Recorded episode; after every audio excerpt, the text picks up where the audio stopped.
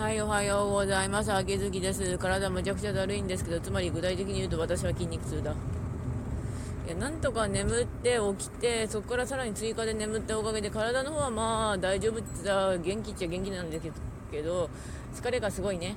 うん、あの、ろくに運動してない状態でいっぱい歩いたからね、そりゃだるいよね。うん、疲れた。というわけで、まあ、あの、なんとか6連勤頑張ってこようと思います。わーい。生きるぞ。わーい。まあ、いろいろやらなければいけないことをちまちまこなしつつ、